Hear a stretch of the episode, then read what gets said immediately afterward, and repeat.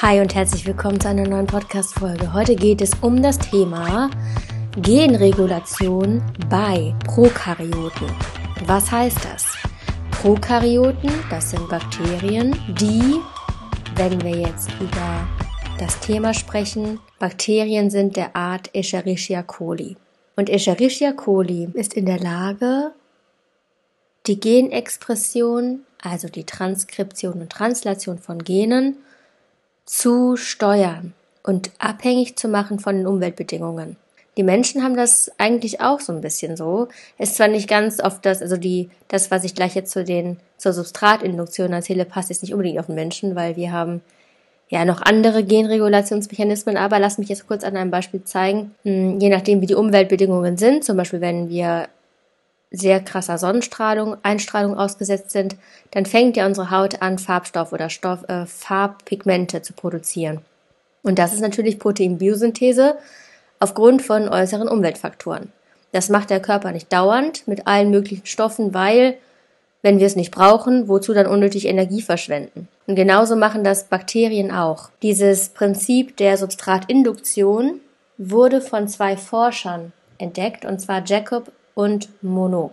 Die haben herausgefunden, dass Bakterien der Art Escherichia coli tatsächlich ihre Enzymproduktion regulieren können.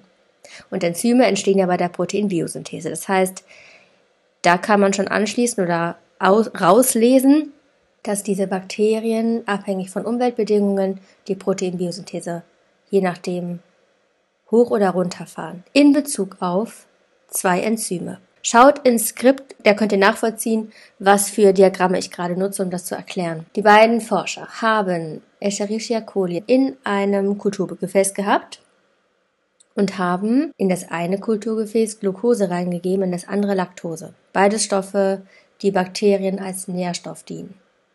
Daraufhin werden sich die Bakterien natürlich vermehren, also durch Zellteilung, weil sie diese Glucose oder die Laktose verstoffwechseln. Für dieses, für diesen Stoffwechselprozess brauchen Sie Enzyme, ist ja klar, denn die Glucose und auch die Laktose muss abgebaut werden in kleinste Bausteine, dass die Bakterien die dann verwerten können. Bei der Glucose sieht man jetzt in dem Diagramm, dass mit fortgeschrittener Zeit die Bakteriendichte ansteigt und irgendwann sich dann einer Sättigungskurve nähert. Das heißt, irgendwann sind die Bakterien vermehren die sich nicht mehr. Oder nicht nach außen hin sichtbar. Also die Anzahl an Bakterien stagniert. Das Enzym, was für den Glukoseabbau wichtig ist, bleibt auf der gleichen Menge. Das heißt, es ist konstant eine recht große Menge an Glukoseabbauenden Enzymen da. Die sind in den Bakterien, diese Enzyme. Also sobald Glucose im Medium ist, werden die Bakterien die Glucose aufnehmen und innerhalb der Bakterienzelle gibt es dann Enzyme, die die Glucose sofort verwerten. Bei der, Laktase sieht's, äh, bei der Laktose sieht es anders aus. Es ist ein Zweifachzucker, bestehend aus Galaktose und Glucose. Und dieses, dieses Disaccharid, das wird, wenn man das sich in Diagrammen verlinkt in den Show Notes, da kommt jetzt zum Skript, wenn man sich das da anschaut, dann sieht man, dass diese Enzyme, die für den Laktoseabbau zuständig sind, erst langsam steigen. Also erst nach Zugabe der Laktose steigt die Menge dieser Enzyme. Und die Bakteriendichte, die steigt dann auch langsam. Ein bisschen anders als in der, bei der Glucose. Erst mit ein bisschen Verzögerung steigt dann diese Bakteriendichte an. Also nicht direkt nach der Zugabe von der Laktose, wie das bei dem anderen Diagramm der Fall ist, sondern es braucht ein bisschen. Womit hat das zu tun? Damit, dass die Laktase, also das Enzym für den Laktoseabbau, erst hergestellt werden muss von dem Organismus über Proteinbiosynthese. Auch die Enzyme für den Glukoseabbau im ersten Diagramm werden auch über Proteinbiosynthese hergestellt, jedoch wahrscheinlich die ganze Zeit und die Laktose erst ein bisschen später, sobald das Substrat Laktose die Proteinbiosynthese in Gang wirft oder in Gang setzt.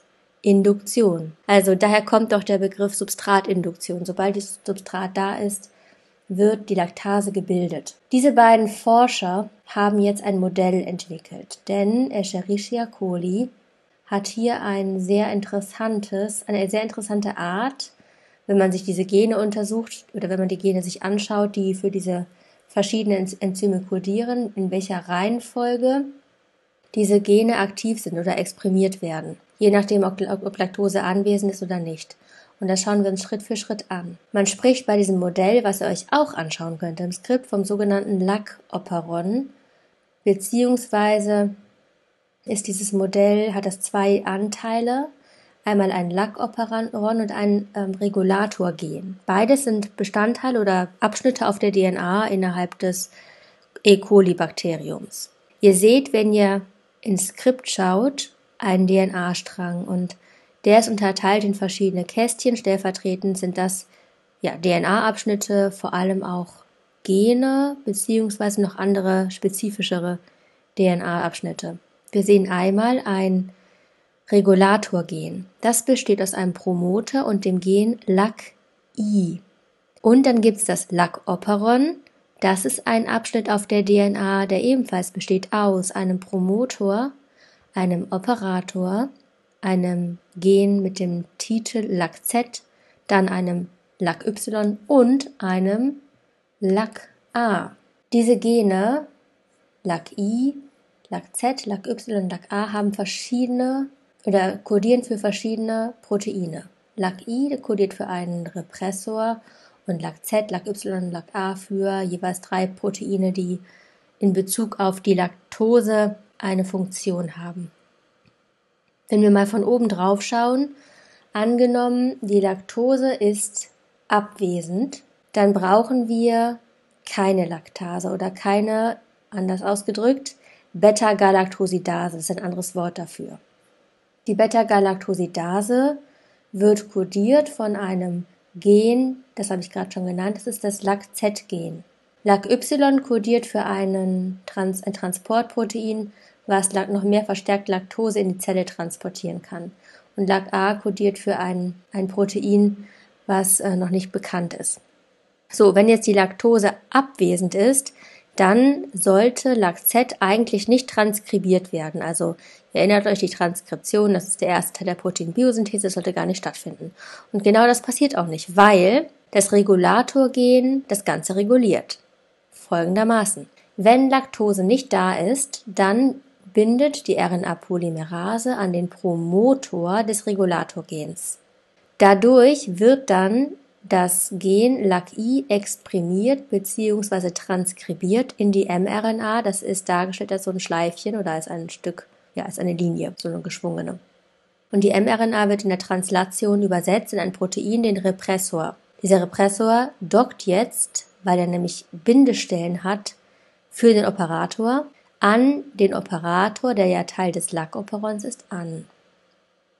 In dem Moment, wo der andockt, kann die RNA-Polymerase nicht weiterlaufen.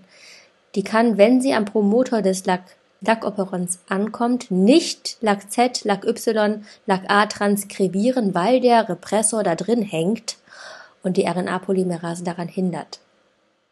Das heißt, das Bakterium spart enorm viel Energie, weil es nicht diese Enzyme herstellt, die ohnehin nicht gebraucht werden, wenn die Laktose nicht da ist. Szenario 2. Wenn Laktose anwesend ist, dann bindet Laktose in eine weitere Bindungsstelle des Repressors. Der hat nämlich unterhalb dieses, dieser DNA-Bindungsstelle noch eine weitere für Laktose. Und die Laktose sorgt jetzt dafür, dass der Repressor die Oberfläche verändert. Dann löst der sich vom Operator und die RNA-Polymerase kann in dem Lackoperon sich bewegen bzw. Sie kann LAC-Z, LAC-Y und LAC-A, die drei Gene, transkribieren in eine mRNA, die wiederum in der Translation translatiert wird. Und dann entstehen Enzyme wie zum Beispiel die Beta-Galactosidase, das ist die Laktase und die, dieses Transportprotein. Die Beta-Galactosidase kann dann die Laktose in zwei Teile teilen, nämlich in die Galaktose und die Glucose, womit das Bakterium dann das Ganze besser verstoffwechseln kann. Denn das Enzym für die Glucose ist ja ohnehin immer anwesend. Und über dieses Transportprotein kann weiterhin Glucose, äh, Laktose aufgenommen werden in die Zelle. Das ist insgesamt jetzt der Prozess, der Genexpression oder Genregulation bei Prokaryoten. Ich hoffe, ich habe nichts vergessen. Ja, ich hoffe aber bisher, dass es euch was gebracht hat. Ich wünsche euch viel Freude beim Lernen, viel Erfolg. Haltet durch und alles Gute. Bis bald. Ciao.